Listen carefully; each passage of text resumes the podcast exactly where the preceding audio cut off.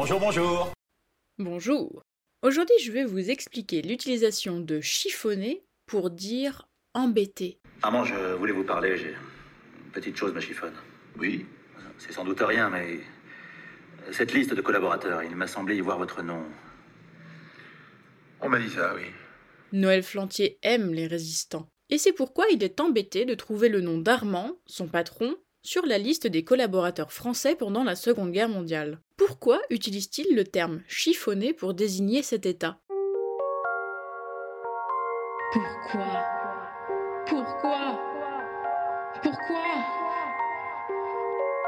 Le Robert et le Larousse sont d'accord pour nous dire que chiffonner, au sens propre, cela signifie mettre en boule ou encore froisser. Sans surprise, au sens figuré, cela signifie embêter ou contrarier. D'ailleurs, froisser est aussi utilisé au figuré pour désigner cela.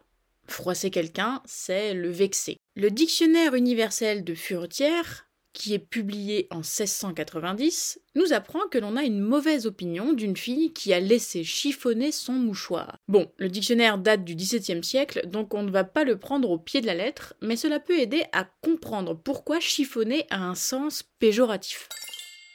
Le chiffon, de manière générale, a un sens péjoratif, et on dénombre plus de quatre expressions qui utilisent ce terme. Toutes désignent des choses ou des gens de manière péjorative. Première expression, mou comme une chiffre ou chiffre molle. Mou comme une chiffre nous fait penser qu'une chiffre est par nature molle. On dirait bien que la mollesse est inhérente à la chiffre. Mais alors pourquoi traiter quelqu'un de chiffre molle? Cela reviendrait à un pléonasme, non? Eh oui.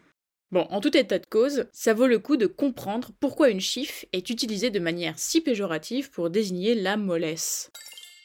Le Larousse explique que la chiffre viendrait de l'ancien français chip, qui lui-même viendrait du mot anglais chip, désignant un petit morceau. Ce mot chip aurait ensuite été altéré par le mot chiffre, qui désigne un objet sans valeur.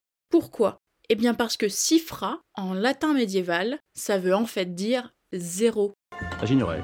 En gros, une chiffre, c'est un mix entre petit morceau et qui vaut zéro. De cela à la mollesse, il n'y a qu'un pas. Un tissu de mauvaise qualité est facilement froissable. Il tient moins bien qu'un tissu haut de gamme. Et puis, par métaphore, quelqu'un de mou peut être traité de zéro. Deuxième expression, agiter le chiffon rouge. Agiter le chiffon rouge, c'est chercher les embrouilles, provoquer quelqu'un. Agiter le chiffon rouge fait sûrement référence au tissu rouge des toréadors qui provoquent le taureau et qui font tout pour l'exciter, pour l'énerver. On comprend donc bien qu'il y a une notion de danger pour celui qui l'agite, dans l'arène, tout comme dans l'expression. En fait, c'est tout le contraire de l'expression agiter le drapeau blanc. D'ailleurs, quand on veut la paix, il y a une certaine noblesse. On agite un drapeau blanc. En revanche, quand on provoque, il y a tout de suite un sens plus puéril, plus péjoratif, puisque ce n'est pas un drapeau l'on agite, mais un chiffon. Troisième expression, se battre comme des chiffonniers. Un chiffonnier était celui qui se baladait dans les rues à l'affût de morceaux de chiffon qu'il pourrait trouver. Pourquoi? Eh bien pour pouvoir les revendre aux papetiers. Et oui, à l'époque le papier était fabriqué à base de chiffon, de textile quoi. Donc c'était plutôt le bon plan de chercher les morceaux de chiffre pour aller les revendre. Et comme tous les bons plans, il y avait de la concurrence. Quand deux chiffonniers voyaient le même morceau de textile, ils se battaient pour réussir à être celui qui l'emporte et donc qui le revend. Les chiffonniers se battaient donc souvent et de manière assez violente, et c'est comme ça que l'expression est née. Restons dans le thème de la baston pour notre moment bonus. Se battre contre des moulins à vent. Alors oui, j'assume. Cette expression-là est un peu ringarde et pas facile à replacer, à part peut-être auprès de vos grands-parents. Mais on sait jamais. Ça peut toujours servir. L'expression se battre contre des moulins à vent, c'est se battre pour rien, se lancer dans une bataille perdue d'avance. Elle nous vient de Cervantes, qui écrit au début du XVIIe siècle Don Quichotte. Dans le roman, Don Quichotte aperçoit au loin des moulins à vent. Il pense que ce sont des géants et se prépare alors à les combattre. Oui mais voilà, en s'approchant des moulins, les ailes font tomber son cheval et notre héros est bien entendu incapable d'abattre les moulins. L'expression devient populaire en France au cours du XVIIIe siècle.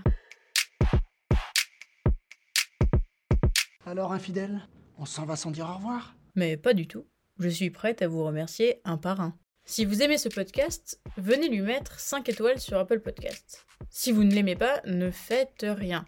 Contactez-moi sur Instagram ou par email si vous souhaitez me suggérer des expressions ou des comédies françaises que vous estimez cultes et que vous aimeriez voir traitées dans le podcast. Bien sûr, je suis aussi preneuse de vos remarques et de vos conseils. Je vous mets tout ça en description de l'épisode.